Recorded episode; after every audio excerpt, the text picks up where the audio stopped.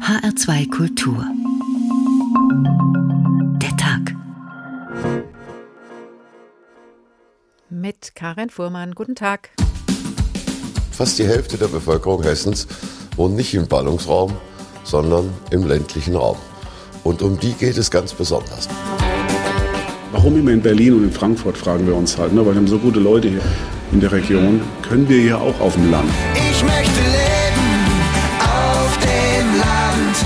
Früher war es besser, sag ich mal. Äh, früher gab es mehr Unternehmen und mehr Arbeitgeber und die Leute hatten Beschäftigung vor Ort. Jede neue Wohnung im Ballungsraum bedeutet einen Leerstand im ländlichen Raum. Wo sind wir denn hier? Wir haben kein Handyempfang. Das ist ein Spruch, den höre ich bei der Anreise mindestens zwei, drei Mal. Auf dem Land.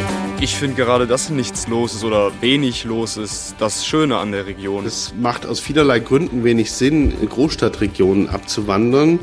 Ich bin der Überzeugung, dass wir im ländlichen Raum mit unseren kleineren Strukturen viel beweglicher sind und viel schneller sein können.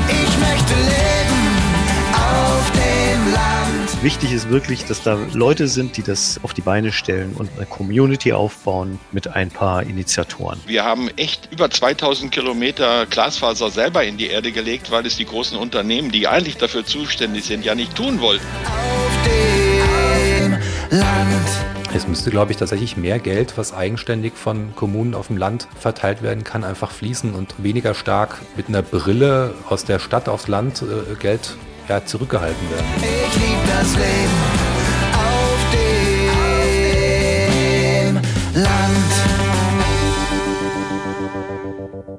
Gemeinsam mehr erreichen. Das ist der Grundgedanke einer Kommune und der leuchtet auch ein.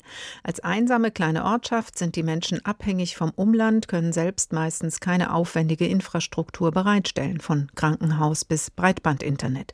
Zumal die Kassen der Gemeinden oft leer sind. Schließen sich kleine Kommunen zu größeren Städten zusammen, können sie ihre Kräfte und Finanzen bündeln. Manchmal kaufen sie sich damit aber neue Probleme ein, auch in Hessen. Viel Fläche, gerade auf dem Land, aber dünn besiedelt, denn viele zog es in den letzten Jahren in die Städte, wo die lukrativen Jobs sind und die belebteren Einkaufsstraßen, zumindest vor Corona. Jetzt in Homeoffice-Zeiten wächst die Sehnsucht nach der Idylle auf dem Land, weg von der Enge der Stadt. Vielleicht eine Chance für ländliche Regionen? Glück im Kleinen, die Zukunft der Kommunen haben wir heute getitelt und fragen, wie sieht die Zukunft der ländlichen Kommunen aus? Wie können sie Schwierigkeiten mit Infrastruktur, Digitalisierung oder dem fehlenden Nachwuchs in Politik und Verwaltung begegnen und für alle Menschen eine lebenswerte Umgebung schaffen.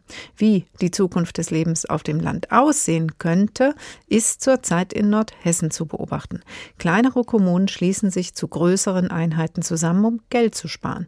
Die beiden nordhessischen Gemeinden Allendorf-Eder und Bromskirchen haben 2015 schon eine Verwaltungsgemeinschaft gebildet. Nun steht am 14. März der Bürgerentscheid über eine Fusion der beiden Gemeinden an, was noch mehr finanzielle Vorteile bringen soll. Thomas Korte berichtet. Bromskirchen liegt mit seinen beiden Ortsteilen und zwei sogenannten Wohnplätzen im landschaftlich reizvollen oberen Edertal am Südrand des Rothaargebirges und direkt an der Landesgrenze zu Nordrhein-Westfalen. Knapp 2000 Einwohner hat die kleine Gemeinde und einen Dorfladen, eine Metzgerei, Bäckerei, tageweise eine Ärztin und eine Bankfiliale, einen Baustoffmarkt, eine Bushaltestelle und das knuffige historische kleine Rathaus. Und dort kümmern sich drei Angestellte um das Geschick von Bromskirchen unter Leitung eines ehrenamtlichen Bürgermeisters. Seit 2017 ist das Ottmar Vöpel. Die Verwaltungen werden immer komplizierter. Man braucht für alle Dinge, nur mal ein Beispiel Ausschreibungen, die heute sehr kompliziert sind, europaweit. Und Personal kostet natürlich auch eine Menge Geld. Von daher ist es schwierig, eine Verwaltung überhaupt noch am Leben zu erhalten. Sieben Kilometer von Bromskirchen entfernt liegt Allendorf Eder. Seit der Gebietsreform im Jahr 1971 mit vier Ortsteilen eine Gemeinde und mit dem Unternehmen Fissmann einer der wichtigsten Industriestandorte im Landkreis Waldeck-Frankenberg. Mit knapp 5600 Einwohnern und mit Klaus Junghen, einem Bürgermeister, der weiß, wie wichtig eine verwaltungstechnische Zusammenarbeit für die Zukunft einer jeden kleinen Kommune ist. Da brauchen wir Fachleute. Die Fachleute kriegt man nur dann, wenn sie auch häufiger in bestimmten Themen arbeiten. Und so wird es für den Einzelnen dann effizienter und äh, ich sehe das eben als gute Chance, sich für die Zukunft zu positionieren. Die Wirtschaftskraft beider Gemeinden ist durchaus vergleichbar, auch die Anzahl der Arbeitsplätze in Bromskirchen und Allendorf. Bereits 2008 entsteht eine erste interkommunale Zusammenarbeit. 2015 folgt die Verwaltungsgemeinschaft für die Gemeindekassen beim Standesamt der Personalverwaltung und unter anderem beim Bauhof, ergänzt Bürgermeister Junghen. Jetzt haben wir einen Punkt erreicht, wo wir schon, ich sag mal, 12, 13, 14 Jahre eng zusammenarbeiten. Also hin zu einem echten Zusammenschluss einer Fusion. Bromskirchens Bürgermeister Vöpel sieht dafür gute Chancen, denn schon die Verwaltungsgemeinschaft sei akzeptiert worden. Viele Menschen glauben ja schon, wir wären zusammen eine Kommune und verstehen den Bürgerentscheid gar nicht richtig und sagen, ja, ihr seid doch schon zusammen. Doch über die verwaltungstechnische Logik allein lässt sich das Thema nicht positiv besetzen. Für die Bürgerschaft beider Gemeinden spielt auch das Geld, Gebühren zum Beispiel, eine Rolle. Nachdem Bromskirchen sich Allendorf angeschlossen hat, würde ja Allendorfer Recht dann auch für Bromskirchen gelten. Straßenbeiträge wird dann auch auf Bromskirchen angewandt werden. Allendorf hat die abgeschlossen geschafft im letzten September. Und die Ortsbeiräte bleiben und sie sollen größere Entscheidungsspielräume und sogar eigene Finanzen erhalten. Und zeitnah nach der Fusion findet auch die Wahl eines neuen Bürgermeisters statt. Der Name der dann neuen Gemeinde Allendorf. Die Namen aller Ortsteile bleiben erhalten, ebenso die Rathäuser. Und eins auch, so etwas wie das Heimatgefühl der Menschen. Wir reden ja hier von der politischen Anbindung und das hat nichts mit der persönlichen Identität zu tun, sondern da sehe ich den Ortsteil, in dem ich lebe und da würde sich eigentlich nichts verändern. Ich denke, die Menschen verstehen das auch. Auch weil gemeinsame Geschichte und Kultur verbinden. Da seien wirtschaftspolitische Ziele oder kommunalpolitische Schlagkraft für die Bürger nicht alles, weiß Carmen Möller. Ihr Beratungsbüro begleitet die Fusion Fusionsverhandlungen. Im ländlichen Bereich spielt vor allen Dingen auch das Thema Vereine und Zugehörigkeit noch eine große Rolle. Im städtischen Bereich geht es eher darum, ähm, dass man solche Dinge wie ÖPNV und solche Geschichten eben halt noch viel mehr mit im Fokus hat. Das heißt, hier ist der ländliche Raum Vorreiter vor dem städtischen Raum. Ich denke, das kann auch durchaus auch mal das positive Signal in die hessische Landschaft sein. Carmen Möller im Beitrag von Thomas Korte über die Situation in Allendorf, Eder und Bromskirchen, zukünftig vielleicht Allendorf. Am 14. März kommt der Bürgerentscheid. Im Jahr 2023 sollen dann die Bürger der Gemeinden einen gemeinsamen Bürgermeister wählen. Die Fusion spart Kosten. Wie verändert sowas die wirtschaftliche und kommunalpolitische Schlagkraft einer Gemeinde bzw. einer Region? Ganz grundsätzlich wollen wir das jetzt besprechen mit der eben gehörten Carmen Möller. Sie berät Kommunen, nicht nur Allendorf, Eder und Bromskirchen, auf dem Weg der interkommunalen Zusammenarbeit, auch auf dem Weg der Fusion. Guten Tag, Frau Möller. Schönen guten Tag, Frau Fuhrmann, ich grüße Sie. Durch solche Fusionen entstehen größere Verwaltungseinheiten. Das ist ja eben auch ganz gut deutlich geworden. Was verändert das denn politisch? Also wir haben auf der einen Seite natürlich die ähm, politische Sichtweise der Identität, wie es eben auch schon mal im ähm, Beitrag vom Bürgermeister Vöbel angeklungen ist, die Identität auf dem Ortsteil, das bleibt die gleiche. Wir im Gegenteil, die wollen wir ja stärken, weil das Leben in den Ortsteilen, in den Dörfern auch vor Ort stattfindet. Auf der politischen Ebene sehe ich die Vorteile, dass wenn man größer ist, auch man eine höhere Schlagkraft hat. Auf der anderen Seite natürlich auch das Thema die Finanzen ähm, spielt eine große Rolle, weil ähm, man als größere Einheit auch durchaus ähm, höhere Gelder auch erhält. Also zum Beispiel aus dem kommunalen Finanzausgleich, der ja für mehr Gerechtigkeit zwischen kleinen und größeren Kommunen sorgen soll, ähm, würde dann mehr in die Kasse von dem zukünftigen Allendorf fließen? Genau, das wäre so. Also ähm, der kommunale Finanzausgleich berechnet sich nach Einwohnern und da gibt es einen Grundbetrag je Einwohner und je mehr Einwohner ich habe, es gibt so einen Schwellenwert bei 7.500 Einwohnern. Ähm, dort hat man dann auch schon einen höheren Zugang. Das gilt so ganz allgemein für äh, Fusionsprozesse. Man hätte auch nur noch einen Bürgermeister. Auch da würde also ein bisschen was äh, gespart. Aber es wird trotzdem auch, wenn man jetzt mal grundsätzlicher guckt, eine Vernetzung durch solche Fusionen der Ortsteile auch weiter erhalten? Ja, das sehe ich auf jeden Fall. Also auf der einen Seite haben wir die Vernetzung ja sowieso über die Ortsbeiräte in Richtung ähm, der politischen Kommune. Zum Zweiten ähm, ist einer der großen Ansätze, die wir, äh, wir, das Thomas Kietler und ich, der auch die Studie in Allendorf mit begleitet hat, und in der Oberzent auch mit begleitet hat. Ähm, dort sehen wir die Vorteile eben halt auch darin, dass wir die Ortsteile vor Ort stärken wollen über Ortsbeiratsbudgets. Das Beispiel Oberzent, das hören wir uns später noch in der Sendung an. Aber es gab ja auch schon Fusionen, die wieder rückgängig gemacht wurden. Die Gebietsreform in den 70er Jahren brachte das mit sich. Da entstand das Verwaltungsgebilde Lahn zum Beispiel in Mittelhessen. Einige werden sich vielleicht noch erinnern.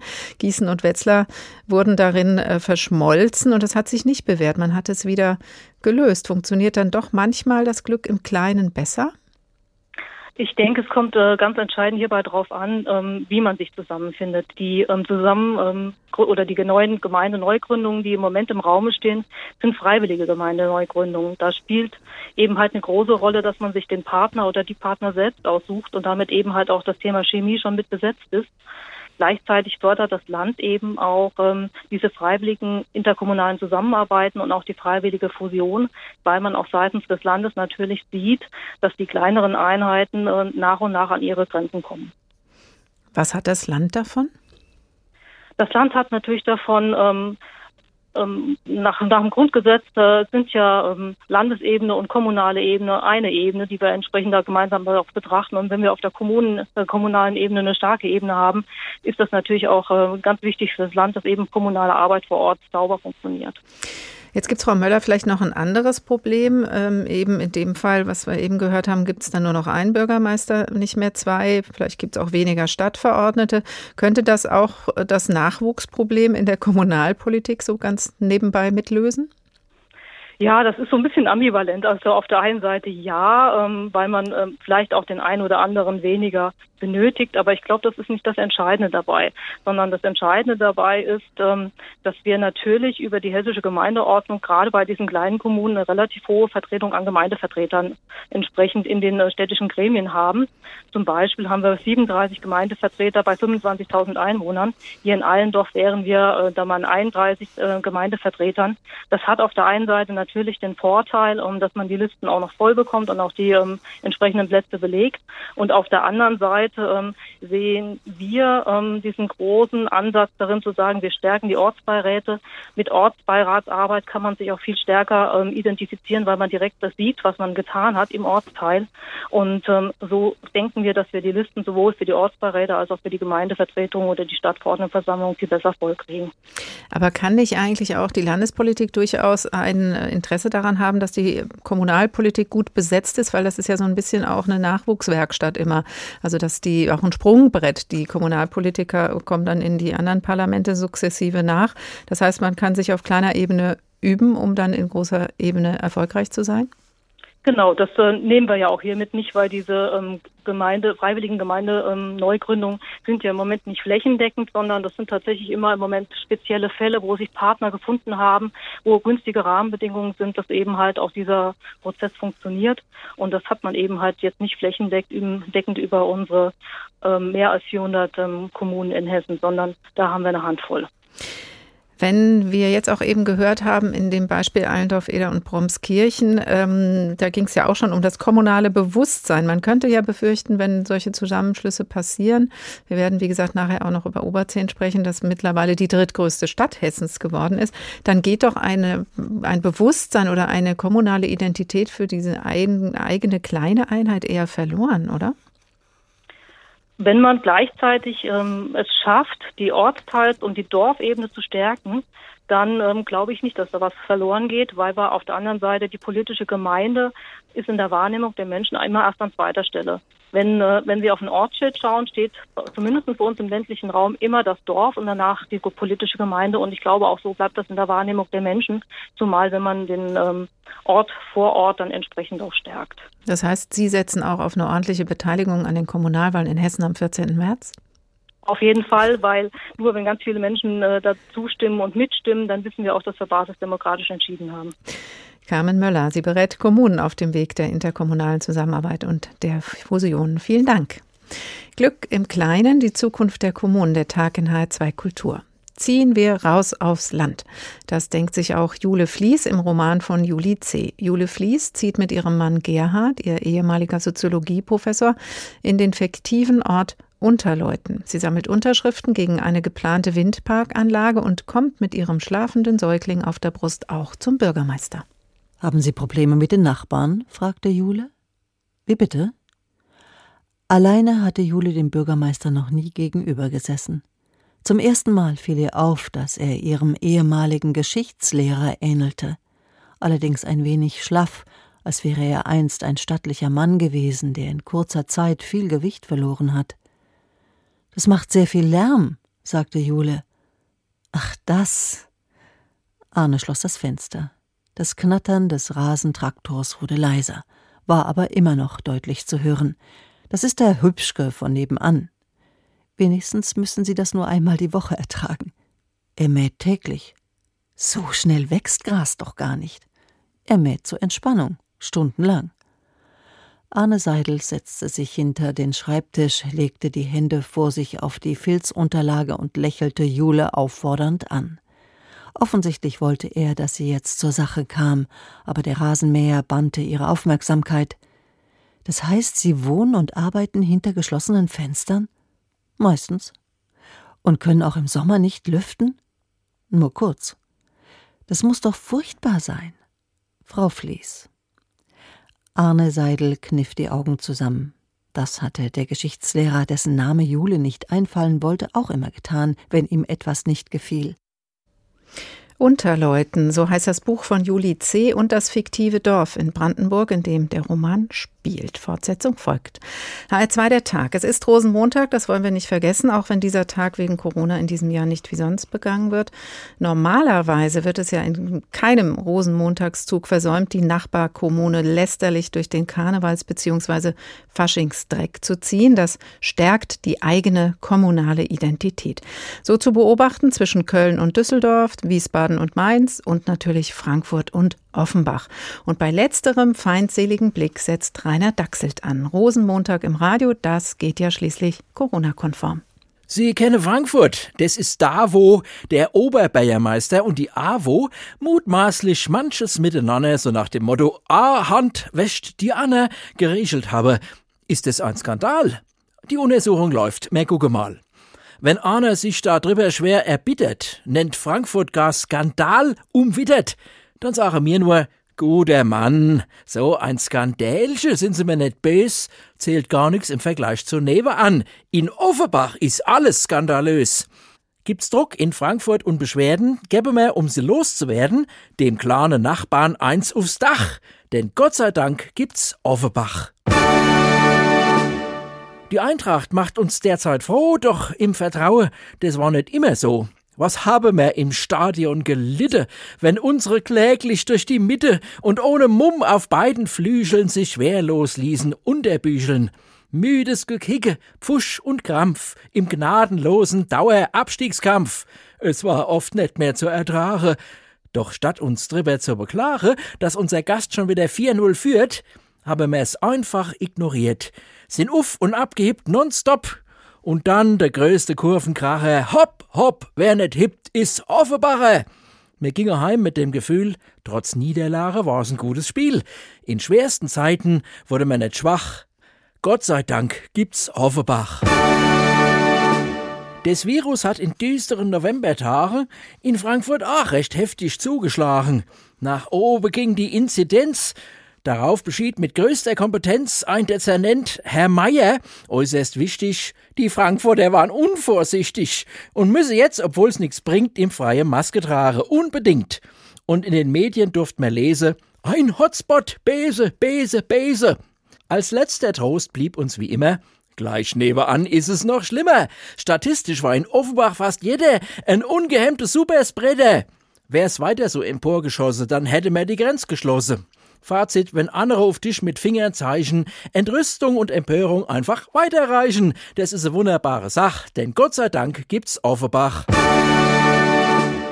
Der Brauch, den man in Frankfurt übt, ist in ganz Hessen sehr beliebt. So manche Ortschaft ist im Hass vereint auf ihre Nachbarschaftsgemeint. Willst du den Wetzlarer verdriesen, dann lobe überschwänglich Gießen. Wiesbaden ist sich einig über eins, alles Schlechte kimmt aus Mainz. In jedem Oberquetscherhausen lästert man über Niederquetscherhausen. Es kann der Hesse nicht in Frieden leben, ohne den bösen Nachbarn gleich daneben. Der Mensch ist schwach und sucht gern Krach, und jeder braucht sein Offenbach.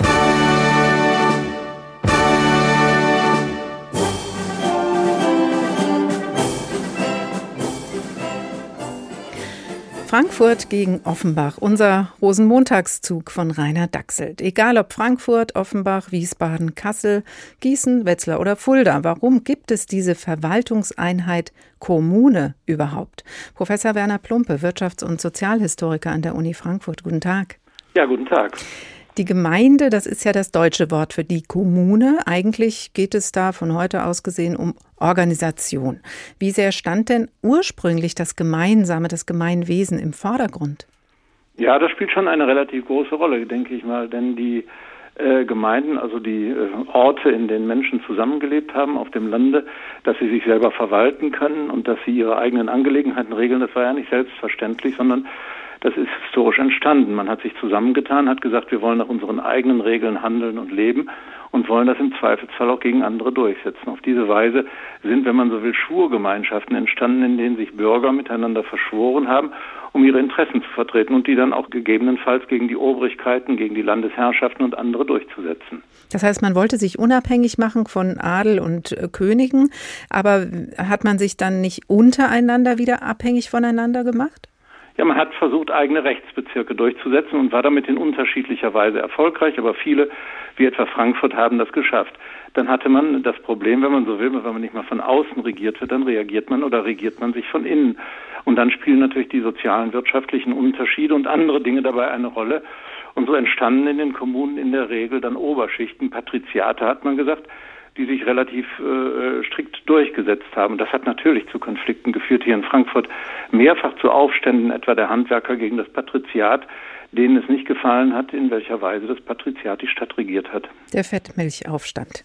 Zum Beispiel eine dieser Geschichten, der Fettmilchaufstand, als die Handwerker durchsetzen wollten, dass ihre Privilegien oder ihre Rechte eingehalten werden, während das Patriziat stärker daran interessiert war, eine liberale Wirtschaftspolitik zu betreiben, die auch andere Anbieter etwa außerhalb von Frankfurt, etwa Offenbach in mhm. Frankfurt ihre Dienste anbieten ließ. Das wollten die Handwerker nicht.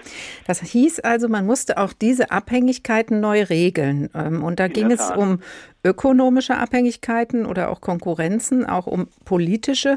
Wie hat man denn jetzt darauf dann geachtet, dass keiner die Gemeinschaft ausnutzt? Naja, man hat in den älteren Städten das Bürgerrecht gehabt und das heißt, nicht jeder Mensch, der in Frankfurt wohnte, war automatisch Frankfurter Bürger, sondern wenn man das erreichen wollte, musste man bestimmte Voraussetzungen erfüllen und die reichten von davon, dass man eine bestimmte Geldsumme, ein bestimmtes Einkommen nachweisen musste eben auch dazu, dass man einen Bürgereid ablegte und sich auf die Regeln der Stadt verständigt hat. Und nur dann konnte man ein Bürger der Stadt werden. Die Bürgervorstellung, die wir heute haben, dass jeder, der sich legal aufhält in einem Gemeinwesen, zugleich auch die Bürgerrechte hat, das ist für die ältere Welt nicht gegeben, sondern das war bewusst daran gebunden, dass man sich an diese Rechte hält und nur derjenige, der das nachweisen konnte, dass er dazu in der Lage ist, diese Rechte einzuhalten, der konnte auch Stadtbürger sein. Das heißt aber, ich kann dann als Bürger, Herr Plumpe, die gemeinschaftlichen Güter, was weiß ich, zum Beispiel Wege nutzen, muss aber auch darauf achten, dass Mauern stehen bleiben oder Brunnen sauber bleiben und oh sonst ja, muss ich mit Folgen rechnen oder wie geht das? Oh ja, selbstverständlich. Ein großer Teil der älteren Stadtorganisation bestand darin, dass die gemeinsamen Pflichten festgelegt waren. Einzelne Zünfte hatten bestimmte Aufgaben in der Stadtverteidigung wahrzunehmen, andere hatten bestimmte, äh, unter anderem auch religiöse Aufgaben zu pflegen, etc. pp. Das Bürgerrecht war also insofern nicht nur ein Recht, sondern war auch eine Pflicht, sich an der gemeinsamen Organisation und Verwaltung der Kommune zu beteiligen. Das war dann allerdings ein Privileg, weil eben viele, in der Regel die Masse der Menschen in den Städten nicht das Bürgerrecht hatten und von daher weder die Rechte hatten, allerdings nur auch eingeschränkt den Pflichten unterlagen. Bis hierhin klingt das ja so, als dass man sich dann einfach das miteinander überlegt hat und dann gemeinsam diese Gemeinschaften gegründet hat, sich auf Regeln verständigt hat, für die Einhaltung gesorgt hat. Aber ich kann mir vorstellen, dass das ja den Königshäusern, den Herrscherhäusern gar nicht unbedingt recht war, dass sich da Bürgergruppen unabhängig machen von ihnen. Welche ähm, Konflikte hat das denn zur Folge gehabt? Nein, die waren natürlich ganz stark. Es äh, lässt sich für die gesamte äh, ältere Geschichte zeigen, dass die Städte die nach Autonomie gestrebt haben, natürlich mit den umliegenden Territorialherren Konflikte hatten. Das konnte bis zum offenen Krieg gehen, dass die Kölner ja veranlasst hat, gegen den Kölner Erzbischof vorzugehen, der ja nicht in Köln saß, den hatten sie rausgeschmissen, sondern er saß in Bonn äh, und äh, hat von da aus handeln müssen. Das Gleiche finden wir hier in äh, Frankfurt, das finden wir aber auch bei anderen Städten. Und erst mit dem Ende des Alten Reiches, im Ende des 18. Jahrhunderts, setzt sich dann im Zuge der Verallgemeinerung der politischen Herrschaft die Vorstellung durch, dass alle äh, Bürger gleich der Herrschaft unterworfen sein sollen und nicht mehr irgendwelchen regionalen oder kommunalen Sonderverbänden unterliegen. Und dadurch setzt sich dann die moderne Vorstellung vom Staatsbürger durch, in der der Einzelne, wenn man so will, zu einem in ein direktes Verhältnis zur Obrigkeit, zum Staat tritt und dann steht nicht mehr der Bürgerverband oder anderes dazwischen. Die Kommune hat Stärken, die in dem Fall dann dem Königshaus nicht unbedingt recht waren. Aber ähm, gehen wir mal ins Jahr 1871. Ja. Da war auch die Kommune der Zentralregierung nicht recht. Zum Beispiel die Pariser Kommune, mit der begann eine neue Bedeutungslinie des Begriffes Kommune. Ein kommunistischer, revolutionärer Stadtrat bildet sich gegen den Willen der Zentralregierung, um eine andere Idee der Gemeinschaft durchzusetzen. Was hatte das für Folgen? Naja, das ist ganz interessant, weil bis heute das ja unseren, äh, unsere sprachliche Vorstellung von Kommune prägt. Auf der einen Seite eben Stadtgemeinde zu sein, auf der anderen Seite Kommune, Pariser Kommune, chinesische Kommune, Kommune 1, 2. Es setzt sich eben durch, dass man eine neue Form der Organisation bürgerlichen Zusammenlebens erreichen will, die sich befreit von sozialer Ungleichheit, wirtschaftlichen Vorrechten und politischen Sonderrechten, sondern die Kommune soll der Inbegriff eines vergemeinschafteten, gleichen und sozial ausgeglichenen Zusammenlebens sein und das dann eben auch garantieren. Und die Pariser Kommune von 1871 ist unter den Ausnahmebedingungen des Deutsch-Französischen Krieges selbstverständlich aber der erste Versuch, wenn man so will, eine Art kommunistischer Ordnung eben in der Stadt Paris durchzusetzen, deshalb Pariser Kommune. Und äh, sie gerät natürlich automatisch in Konflikt mit den hergebrachten Autoritäten, mit den äh, etablierten Interessen und anderen und endet dann ja auch in einem blutigen Hexensabbat. Professor Werner Plumpe, Wirtschafts- und Sozialhistoriker an der Uni Frankfurt, vielen Dank für diesen historischen Blick auf die Kommune. Glück im Kleinen, die Zukunft der Kommunen, der Tag in HR2 Kultur. Und noch einmal zurück in das Dorf in Brandenburg und zu Juli C. unter Leuten. Kann ich Ihnen etwas anbieten? Wasser, Tee? Er war der Erste, der Kaffee oder Alkohol gar nicht erst vorschlug. Nein, danke. Braucht das Baby etwas? Er war auch der Erste, der sich nach Sophie erkundigte, die schon wieder schlief, als wollte sie die letzten vier Nächte nachholen. Wenn Jule ans Schlafen dachte, wurde ihr schwindlig. Der Besuchersessel war so bequem, dass sie ihn kaum spürte. Ein Gefühl, als säße sie auf einer Wolke. Jule fixierte das Kind des Bürgermeisters, bis das Zimmer zu schwanken aufhörte. Ein schönes Glas Milch für die Kleine? Höflich lachte sie über seinen Witz. Sie hatte Arne Seidel immer gemocht. Am Anfang, als Gerhard und sie in Unterleuten einfach alles gut fanden, pflegten sie einander nach jeder Begegnung mit Arne zu versichern, das Dorf habe den Bürgermeister, den es verdiene.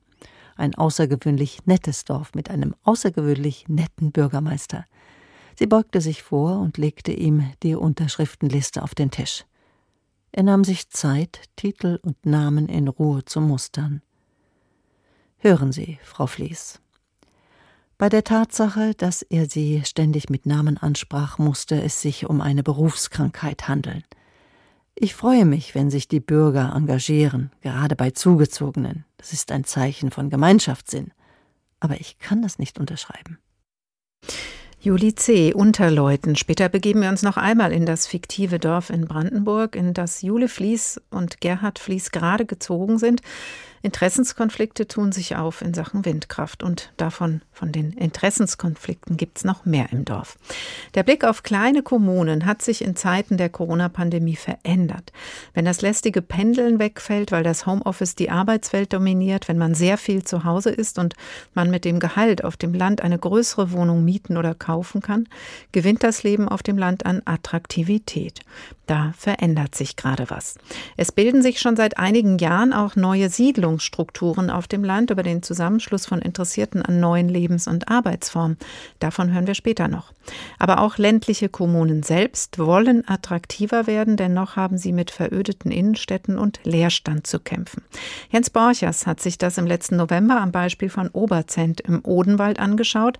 Seit 2018 als Zusammenschluss der Stadt Bärfelden mit den Gemeinden Hessenneck, Rothenberg, und Sensbachtal die drittgrößte Stadt Hessens. Auf 558 Metern Höhe lässt sich gut auf Oberzent schauen. Deshalb hat mich Bürgermeister Christian Kehrer mit hier raufgenommen. Das ist die Sensbacher Höhe, ein Aussichtspunkt über die Oberzent und insbesondere auf den Stadtteil Berfelden. Wenn Sie mit mir auf die Stadt schauen, worauf sind Sie stolz? Äh, insbesondere auf die Bürgerinnen und Bürger, das äh, gemeinschaftliche Engagement äh, und unsere Vereine. Und wenn Sie an diese 19 Stadtteile denken, was macht Ihnen dann besondere Sorge? Viel Fläche, wenig Einwohner, 15 Feuerwehrhäuser, 12 Bürgerhäuser, 170 Kilometer Kanalnetz, 270 äh, Straßen und, und, und. Wir steigen ins Auto und fahren von der Sensbacher Höhe nach Beerfelden. Christian Kehrer zeigt mir die Stadt und er beschreibt, was passiert, wenn die Bevölkerungszahl sinkt, wenn sich die Einkaufsgewohnheiten ändern, wenn der Ort sich verändert. Wenn wir jetzt hier so durch Beerfelden fahren, was können Sie mir zeigen, was an Leerstand entstanden ist über die Jahre? Also wir haben hier früher ganz äh, viele ganz tolle äh, Geschäfte gehabt, äh, wie man rechts und links sieht. Äh, viele, viele große Schaufenster, allerdings äh, viele, viele große Schaufenster mit leider nichts drin. Kehrer erzählt, er habe versucht, mit den Besitzern zu reden, darüber, wie eventuell neue Mieter zu finden seien. Später darüber, ob man nicht wenigstens die gähnend leeren Schaufenster etwas ansehnlicher machen könnte, mit Folien beispielsweise. Viele haben mir nicht mal geantwortet, sagt Bürgermeister Kehrer. Also so geht es uns wie anderen Städten auch. Ist es, glaube ich, unser Einkaufsverhalten. Es gibt nun mal äh, online alles zu bestellen, äh, zu Preisen, die man so gar nicht darstellen kann, wenn man hier ja, Miete zahlen muss, man braucht Personal und, und, und. Auf über 100 Immobilien schätzt Kehrer den Leerstand in Oberzent. Das mag gemessen am Gesamtbestand der Immobilien gar nicht so viel sein, aber die Wirkung der leeren Schaufenster, die ist fatal. Frage an den Bürgermeister, es gibt doch eine Menge Förderprogramme für Stadtkernsanierungen, hilft das nicht? Christian Kehrer winkt ab. Es gibt mittlerweile so einen äh, unübersichtlichen Dschungel von Fördermitteln, wo ich schon gar kein Personal mehr habe, die das alles abarbeiten können. Ich verlasse Oberzent mit seinem Leerstand und fahre nach Hanau zu Stefan Müller-Schleipen. Seine Firma Innovativ hat sich darauf spezialisiert, die Entwicklung von Städten und Regionen durch Digitalisierung zu verbessern, unter anderem durch Digitalisierung von Leerstand. Und er hat die Stadtretter ins Leben gerufen. Auf dieser Internetplattform tauschen sich Kommunen untereinander aus. Wer hat die besten Ideen, beispielsweise beim Umgang mit dem wachsenden Leerstand? Ich erzähle Müller-Schleipen von Oberzent, von Bürgermeister Kehrer und von den etwa 100 Leerständen dort. Tja, sagt Müller-Schleipen, so geht das vielen. Dann googelt er ratzfatz Immobilien Oberzent und bekommt magere zwei Treffer. Die erste Forderung, die ich an die Kommunen richten würde, sage, ihr müsst mit euren schönen Sachen auf den Markt kommen. Ihr müsst erstmal gucken, ob ihr im Digitalmarkt präsent seid. Es wird heute nur noch über Google gesucht. Hausmieten in Oberzent, Hauskaufen Oberzent, das sind Schlagbegriffe, wo eine Gemeinde wie Oberzent ihr Portfolio, ihren Leerstand präsent haben muss. Viele Gemeinden haben das Problem verödender Innenstädte. Sie fordern Hilfe, sagt Stefan Müller-Schleipen, und nicht nur sie. Der Handelsverband Deutschland fordert 500 Millionen zur Stützung des Einzelhandels. Es werden Maßnahmen zur Attraktivitätssteigerung der Innenstadt gefordert. Es wird gefordert hier, es wird gefordert da. Und wenn man sagt, ja, wofür würdet ihr das Geld denn einsetzen, dann heißt, ja, das muss dann die lokale Politik bestimmen. Und die ist überfordert. Der Experte hat deshalb einen Vorschlag an die Landes- und Bundespolitik. Sie sollten den Kommunen jeweils einen Innenstadtmanager finanzieren. Der als Koordinator zwischen der Kommune, den Eigentümern, den Immobiliennachnutzern als vermittelndes Element tätig wird. Und das oberste Ziel wäre dann, Leerstand möglichst erst gar nicht entstehen zu lassen. Der Bericht über Oberzent von Jens Borchers ist im Rahmen des Projekts Land in Sicht, wie wollen wir leben von HR Info entstanden. Jens Borchers aus der HR Politikredaktion ist jetzt im Studio. Deckt sich das, was Sie in Oberzent gesehen haben, mit den Eindrücken aus den anderen ländlichen Kommunen? Nicht aus allen ländlichen Kommunen, aber ziemlich vielen ländlichen Kommunen. Und übrigens, es sind nicht nur die ländlichen Kommunen, sondern das geht mittlerweile auch äh, etlichen Städten so, dass sie solche Probleme haben. Äh, sie gehen unterschiedlich damit um alle haben, glaube ich, gemeinsam, dass es sehr schwer ist, einen Überblick zu kriegen. Was ist denn eigentlich Leerstand? Ähm, was ist äh, Leerstand in privaten Immobilien? Was haben wir für Probleme im Geschäft, im Bereich der Geschäftsimmobilien beispielsweise? Weil das schon ein enormer Aufwand ist, das zu erheben und da sind die Städte, besonders die kleineren Kommunen, ähm, halt wirklich mit Personalknappheit unterwegs, äh, haben große Schwierigkeiten, äh, diese Erhebungen zu machen und ihnen fehlen noch die Instrumente dafür. Also eigentlich denkt man doch, auf dem Dorf kennt jeder jeden und dann weiß er doch, das gehört hier dem Otto und das gehört dem Peter und das der Liesel und da sprechen wir mal miteinander. Funktioniert nicht mehr so wie im Märchen. Das funktioniert nicht mehr ganz so wie im Märchen offensichtlich. Ähm, und natürlich in dem Moment, wo die Kommune sich dann einschaltet, wenn es um ein privates Eigentum geht, dann gibt es natürlich auch ganz schnell Empfindlichkeiten, gerade bei Immobilien. Äh, die können dann das Gespräch ganz schnell zum Verstummen bringen. Leerstand, da denkt man ja, okay, da wollen nicht genug Leute hin. Ist es das Problem, dass also immer noch die meisten in die Metropolen strömen, auch in diesen Zeiten und deswegen Wohnraum oder überhaupt Immobilien leer stehen auf dem Land? Also ich glaube, das Sichtbarste, ähm, auch in den ländlichen Kommunen, in den kleineren Kommunen, das ist, ähm, wenn Geschäfte zumachen. Äh, weil beispielsweise ähm, die, die ehemaligen Inhaber aus Altersgründen äh, das Geschäft ähm, nicht mehr weiterführen können, finden keine Nachfolger und dann sind plötzlich diese gähnend leeren Schaufenster im Ortskern zu sehen oder in den kleinen Städten, in den Fußgängerzonen. Ähm, und das ist ein Problem, äh, das äh, treibt sehr viele Kommunen um mittlerweile. Und dann gibt es natürlich auch noch den Wohnraumleerstand, also wo ältere Menschen vielleicht dort weggezogen sind oder sind einfach verstorben und die Erbengemeinschaften oder die Erben wissen noch nicht, äh, was sie mit dieser Immobilie anfangen wollen oder scheuen Sanierungskosten oder ähnliches. Aber irgendwo hängt es ja zusammen, auch wenn das Geschäftsräume sind, die leer stehen. Es fehlen ja die Leute, die da einkaufen gehen. Das heißt, es ziehen doch immer noch nicht genug aufs Land, auch wenn man eigentlich den Eindruck gewinnen könnte, angesichts der steigenden Mieten in den Metropolen, dass doch Leute sagen, okay, mit der Familie, ich brauche eine größere Wohnung, gehe ich halt eins raus. Das ist offensichtlich nicht genug, um dann auch eben diese Innenstädte wieder zu beleben und Leuten das attraktiv zu machen, so einen Laden zu betreiben. Das stimmt, aber das ist nicht nur, sondern es hängt ja auch damit zusammen, was für ein Einkaufsverhalten haben die Menschen, die dort leben. Ja, ähm, viele sind ähm, in die großen Supermärkte, in die großen Einkaufszentren gefahren, die sich auf der grünen Wiese gebaut worden sind. Ähm, mittlerweile haben wir durch Corona beispielsweise bedingt noch ein rasantes Anwachsen des Onlinehandels. Das heißt, es wird immer schwieriger für kleine Geschäfte ähm, überhaupt noch an Kundschaft zu, zu, kommen in solchen Innenstädten. Und äh, da halt viele Innenstädte oder Ortskerne auf Konsum, auf Handel ausgerichtet waren, und zwar fast ausschließlich äh, in den letzten Jahrzehnten.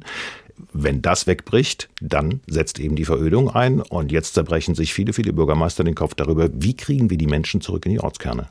Und Ortskern wird eben auch nicht unbedingt besiedelt, wenn Leute eben sagen, ich gehe raus, weil mir die Miete in Frankfurt zum Beispiel zu teuer ist, sondern dann äh, siedeln die sich lieber an den Rändern an. Die siedeln sich lieber an den Rändern an, weil es auch für die Gemeindeverwaltungen teilweise einfacher ist, am Ortsrand ein Neubaugebiet auszuweisen, ähm, als jetzt diesen mühsamen Weg zu gehen, mit Eigentümern im Ortskern zu verhandeln. Das kann sich sehr, sehr lange hinziehen, das kann sehr kompliziert sein. Äh, das heißt, dann entstehen ähm, am Rande der Orte entstehen Neubaugebiete und im Inneren, im Ortskern, äh, verödet dann halt die Innenstadt. Und das ist das Problem, nennt man den sogenannten Donut-Effekt. Das heißt, da gibt es so einen leeren Kringel dann, einen leeren Kreis im Ortskern und drumherum. Ist es lecker. Ist es lecker und ist es speckig. genau. Ähm, wir haben vorhin schon mal gehört von den Nachwuchsproblemen in der Kommunalpolitik. Wenn Sie jetzt sagen, ja, denen fehlt auch die Kapazitäten, eben den Kontakt zu den Eigentümern herzustellen, äh, das nachzuverfolgen, ins Gespräch zu gehen, vielleicht Bestimmungen zu ändern. Das heißt, es fehlt auch in den Verwaltungen, einfach weil es dort zu öde ist zu leben, an Leuten?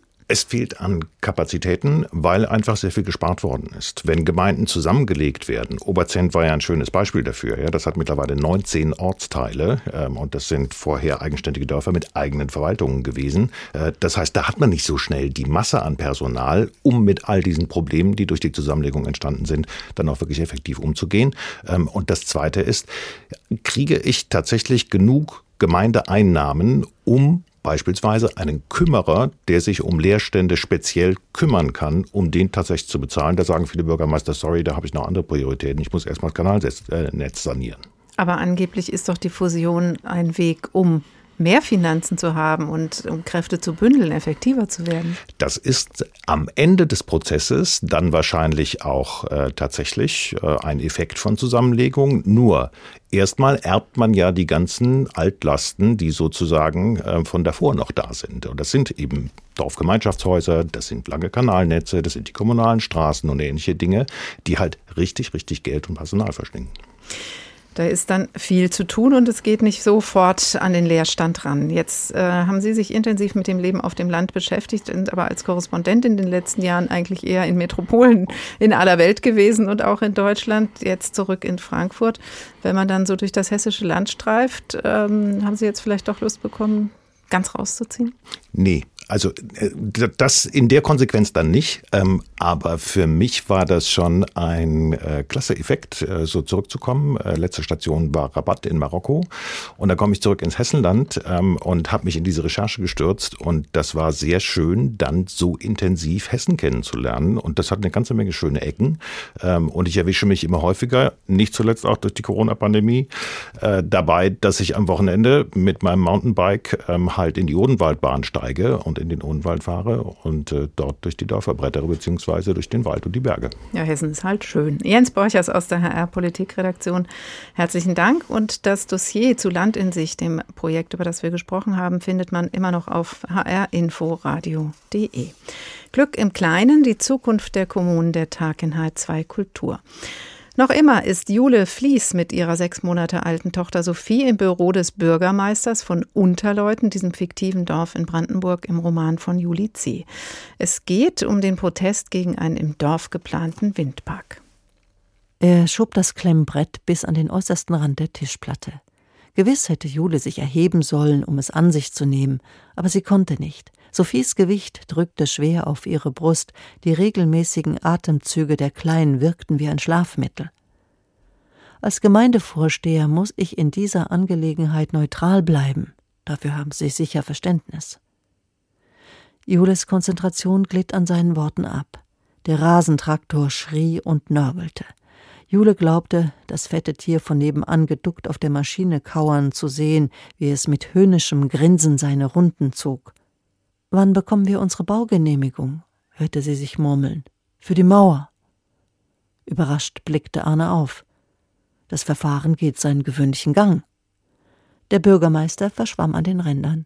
Der Geschichtslehrer hatte Herr Hoppe geheißen. Es war eine Erleichterung, sich daran erinnern zu können. Jule spürte, wie sich ihre Lippen zu einem Lächeln verzogen, obwohl das eigene Gesicht nicht mehr zu ihr gehörte. Das Tier macht uns fertig, flüsterte sie. Frau Vlies? Das Geräusch des Rasenmähers verlor sich in der Ferne, schwoll an, schwoll ab. Menschen besaßen kein Recht, einander zu quälen. Das wollte sie Arne sagen. Frau Vlies? Juli C. unter Leuten erschien bei BTB. Dort findet man noch viel, viel mehr Interessenskonflikten im Dorf. Zu den Problemthemen ländlicher Regionen gehört zweifelsohne auch noch etwas, was wir noch überhaupt nicht angesprochen haben, die medizinische Versorgung. Die Arztpraxen auf dem Land haben Nachwuchsprobleme. Weite Wege gehören ohnehin zum Alltag von Patienten und Patientinnen, erst recht zu Krankenhäusern. In Lindenfels im Kreis Bergstraße gibt es seit fast fünf Jahren ein MVZ, ein medizinisches Versorgungszentrum. Wie damit die medizinische Versorgung funktioniert, berichtet Mike Markloff. Die Stadt Lindenfels ist im Osten der Bergstraße im vorderen Odenwald gelegen, idyllisch auf 364 Metern über Normal Null. 5100 Einwohner zählt die Stadt und sie werden alle gut medizinisch und hochmodern versorgt, sagt Heike Grambitter, Sprecherin der Ärztegenossenschaft im Vorderen Odenwald, kurz EGIVO. Wir tun alles zur stetigen Verbesserung der Patientenversorgung und mit einem bestehenden Qualitätsmanagement, wie zum Beispiel Digitalisierung der Standorte der Patientenakte. Hierbei kommt es zum internen Austausch zwischen den EGIVO-Standorten. Alle Patienten können an allen drei Standorten versorgt werden. Die Medizintechnik Technik stellt ihre Befunde ebenso wie die Labore ihre Untersuchungsergebnisse ein und digital kann alles abgerufen werden. Auch Videosprechstunden werden ebenfalls angeboten. Die Ärztegenossenschaft besteht aus sieben Ärztinnen und Ärzten und 15 Mitarbeiterinnen und Mitarbeitern. Sie hat es sich zum Ziel gesetzt, gerade auch jungen Ärzten das Leben auf dem Land attraktiv zu gestalten. Man lege großen Wert auf die viel zitierte Work-Life-Balance der Ärzte, so Bitter. Im Verbund mit den anderen Standorten in Zwingenberg und Alsbach-Hähnlein versorgt die EGIVO rund 12.000 Patienten jedes Jahr. Dabei, sagt Heike Grambitter, gibt es neben Hausärzten und einer Frauenarztpraxis auch eine weitere wichtige Einrichtung, eine Corona-Schwerpunktpraxis. Die EGIVO hat in Zwingenberg im Ärztehaus in eigenen Räumen im Erdgeschoss Anfang Januar eine von der Kassenärztlichen Vereinigung Hessen anerkannte Corona-Schwerpunktpraxis eingerichtet. Es ist erst die zweite im Kreis Bergstraße, neben der Corona-Schwerpunktpraxis in Rimbach. Die GIVO ist die Trägerin des medizinischen Versorgungszentrums in Lindenfels. Sie ging aus dem Luisenkrankenhaus hervor, das vor viereinhalb Jahren aus Kostengründen stillgelegt worden war. Eine Entscheidung, die der Lindenfelser Bürgermeister Michael Helbig, SPD, immer noch bedauert. Es ist ein Stück Sicherheit, wenn man weiß, äh, das Krankenhaus ist in der Nähe zumindest für Knochenbrüche oder für Handwerker, die mit einer Kreissäge sich in den Finger gesägt haben. Und hier hatten wir auch dann eine gute orthopädische Versorgung, also Knie-OP, Hüfte, das wurde alles gemacht. Es war halt eine Klinik, chirurgisch-orthopädisch für Notfallversorgung bei Unfällen. Und das sind so die Basics, die man braucht und die fehlen halt. Die Hausarztversorgung sei gewährleistet, habe ihm die Kassenärztliche Vereinigung versichert, sagt Helbig. Aber bricht sich jemand ein Bein, muss sie oder er in eine Klinik nach Bensheim oder Heppenheim gebracht werden. Im Normalfall bedeutet das eine halbe Stunde Fahrzeit. Wenn die Straßen verschneit oder mit Eis überzogen sind, so wie in diesen kalten Tagen, könne das schon mal eine Stunde bis anderthalb dauern, so der Bürgermeister, bis die nächstgelegene Klinik erreicht sei. Das eine war ein Krankenhaus, auch mit einer stationären Versorgungsmöglichkeit. Das medizinische Versorgungszentrum ist nichts anderes wie eine Hausarztpraxis und eine gynäkologische ähm, Arztpraxis, die da noch dabei ist. Also das ist das eine ist was komplett anderes. Aber wir sind froh, dass überhaupt ein Hausarzt hier vor Ort ist. Und dennoch, immer wieder bekomme er von Bürgerinnen und Bürgern zu hören, dass sie ihr Luisenkrankenhaus vermissten, so wie diese Lindenfelserin. Ah ja, wir vermissen es alle. Ich habe die Schulter ausgekugelt. Hier vor Ort, ich wäre gern eine halbe Stunde weniger gefahren. Ja, dann hätten wir gleich Hilfe gehabt. Und so ist es wohl eine Frage der Betrachtungsweise, ob das System gut funktioniert. Hausärztlich laufe die Versorgung durch die EGIVO, gibt Bürgermeister Michael Helbig zu. Aber bei der stationären Erstversorgung, da sieht sowohl Bürgermeister Helbig als auch Ärztegenossenschaftssprecherin Heike Grambitter noch Luft nach oben. Mike Markloff über die medizinische Versorgung in ländlichen Regionen am Beispiel Lindenfels. Bis hierhin haben wir viel gehört über die Vor- und Nachteile vom Leben auf dem Land und den Gründen, warum sich kleinere Kommunen zusammenschließen, um wirtschaftlich und finanziell effizienter und politisch schlagkräftiger agieren zu können. Und dann funktioniert vielleicht auch medizinische Versorgung besser. Manche sehnen sich trotz aller Nachteile ganz, ganz dicke nach dem Land. Zu ihnen gehört der Journalist Frederik Fischer, er Mitbegründer und Geschäftsführer von Kodorf, einer Initiative, die mit dem Leben auf dem Land eine neue gemeinschaftliche Lebens- und Arbeitsform schaffen will an verschiedenen Standorten in Deutschland, zum Beispiel im hessischen Homberg-Efze. Guten Tag, Herr Fischer. Hallo, guten Tag. In fünf Kommunen docken Sie zurzeit mit der genossenschaftlichen Kodorf-Idee an, haben auch schon viele Menschen dafür gewinnen können. Warum wollen die alle wieder auf dem Land leben und arbeiten? Also es hat ganz viele verschiedene Gründe, aber ein entscheidender ist äh, gerade in den Großstädten die Wunsch auch wieder äh, gestalten zu können, also Gestaltungsflächen zu suchen und nutzen zu können. Und äh, das bietet der ländliche Raum. Und dann kommen natürlich noch äh, die ganz offensichtlichen Faktoren dazu, wie dass man sich in Großstädten eben gerade, wenn man eine Familie hat, kann noch äh, ein, ein angemessenes, äh, eine angemessene Wohnung leisten kann, von Häusern ganz zu schweigen. Noch haben Sie die Gestaltungsmöglichkeiten auch in den Dörfern oder in den Kommunen nicht oder sind noch in den Vorbereitungsarbeiten, weil es eben viel Verwaltung auch im Vorfeld natürlich bedeutet. Dann irgendwann sollen es aber wirklich feste Wohnsitze sein. Wie wählen Sie denn die Kommune aus, an der Sie andocken? Zum Beispiel Homberg-Efze. Was macht diese Kommune aus, dass man sagen kann, ja, da passt sowas? Also in Homberg ähm, hat das Netzwerk Homberg eine ganz entscheidende Rolle gespielt. Das war eine Initiative vor Ort, die ähm, die verschiedenen nachhaltigen Unternehmer dort und Unternehmerinnen äh, versammelt hat auf einer Plattform. Und das war für uns ein ganz wichtiger Faktor, weil wir wussten, äh, wenn wir da die, die Großstädter und Großstädterinnen anlocken und ansprechen, ähm, dann haben die dort eben auch direkt schon äh, ja Gleichgesinnte, mit denen die sich austauschen und vernetzen können. Also das ist in Homberg jetzt ein ganz wesentlicher Punkt gewesen und dann ist es natürlich landschaftlich auch einfach sehr schön. Grundsätzlich ist es aber tatsächlich so, dass wir eigentlich auf die Kommunen gar nicht aktiv zugehen, sondern die Kommunen auf uns. Also wir ähm, bemühen uns, unser Angebot möglichst breit zu streuen und laden dann alle Kommunen ein, sich an uns zu wenden, die äh, ja von sich aus äh, auf die Idee kommen, na das passt doch wunderbar zu der Transformation, die wir ohnehin vor Ort schon angestoßen haben. Das Ziel ist dann, ähm, kleinere Häuser mit Gemeinschaftsgebäuden zu verbinden, in der Nähe des, der Kommune, des Dorfes, eine wirklich eine Lebensgemeinschaft zu errichten. Ähm, wie weit nutzen Sie denn dann auch Vorhandenes? Also wachsen auch rein in die Gemeinde oder ist das nur, wie wir vorhin gehört haben, wie der Donut-Effekt, dass Sie sich ansiedeln am Rand und gar nicht dran sind oder drin sind in der Kommune? Mhm. Nee, also wir verstehen uns als, ein, als eine Antwort auf äh, die Einfamilienhaussiedlung, die genau diesen Donut-Effekt äh, verstärken und befördern. Äh, wir nutzen zum einen äh, Bestand um, also an zwei Standorten äh, zum Beispiel nutzen wir ehemalige Sägewerksbrachen um und äh, nutzen dann eben auch die ehemaligen Sägewerksgebäude. Dort entstehen dann die Coworking Spaces, äh, die Veranstaltungsflächen und das gastronomische Angebot, also das Herz des Kodorfs.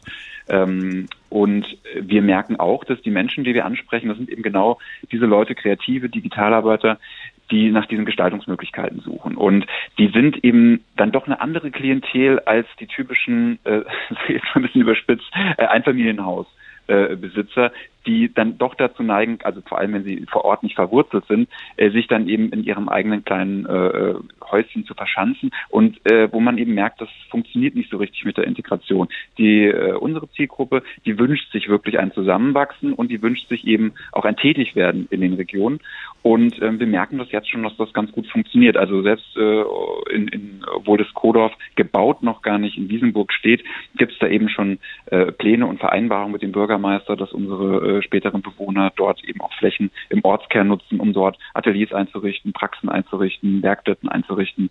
Ähm, also ja, gibt es eine Vernetzung. Äh, sehen mhm. wir das mit dem Summer of Pioneers, so einer kleinen Vorstufe des Kuhdorfes, äh, sind sie schon gestartet und die wiederum äh, finden tatsächlich in, auch zum Teil zumindest in den Ortskernen statt. Das heißt, man kann schon mal Probe wohnen in einer Kommune. Ist das denn auch was, wo die Leute dann also ganz nah dran kommen, eben an die äh, Einwohner der Kommune und man sich auch wirklich miteinander verständigt und auch da die Einwohner äh, erstmal sehen, oh, das ist eine interessante Idee? Genau, das ist die, das ist die Idee. Also vom Konzept her sieht es so aus, dass wir ähm, zusammen mit der Kommune so eine Art rundum sorglos Paket schnüren. Das besteht aus möblierten Wohnungen und einem Coworking Space, den wir einrichten. Äh, und dann können eben äh, Großstädter ein halbes Jahr einfach mal gucken, ob das Landleben wirklich zu den Sehnsüchten passt äh, die man so entwickelt als Großstädter. Ähm, und als Gegenleistung für dieses rundum sorglos Paket sind wir aber dann angehalten, sich äh, für äh, gemeinwohlorientierte und ehrenamtliche Projekte in der Region und für die Menschen in der Region äh, einzusetzen. Und ähm, das funktioniert äh, wirklich ganz toll. Also auf dem Weg sind zum Beispiel ist in, in Wittenberge ein ehemaliger äh, Ladenleerstand in einen ganz tollen Kulturort verwandelt worden. Ähm, da hat sich jetzt auch in Folge nach dem Projekt eine, äh, die, die Community nochmal verselbstständigt und hat eine eigene äh, Kooperative gegründet. Also ähm, das funktioniert und äh, funktioniert vor allem auch eben im Zusammenspiel mit den Menschen vor Ort, weil selbst wenn die äh, ganz vieles, was mit Digitalisierung zu tun hat, das finden die gar nicht so interessant, dieses Thema Coworking, das ist alles nicht so richtig spannend für viele Menschen und das verstehe ich auch. Aber was die merken ist, es kehrt halt wieder Leben ein. Junge Leute, Kreative, die bringen Leben mit, die bringen neue Ideen mit, die setzen die auch um und das wird in jedem Fall begrüßt, ja. Das ist Summer of Pioneers, eben so ein kleines Probewohnen. Kodorf ist das große Projekt, wo erstmal noch ein bisschen Verwaltung passieren muss und Planung, bevor diese Projekte wirklich entstehen können. Das heißt, das sind dann richtig kleine gemeinschaftliche ähm, Wohnformen. Und außerdem beraten sie auch noch andere Initiativen zu Coworking und Co-Living. Also ist das, ähm, kann man schon sagen, etwas, was eine Menge bewegt. Frederik Fischer, Gründer vom Kodorf, einer Initiative für neues Leben und Arbeiten auf dem Land. Besten Dank.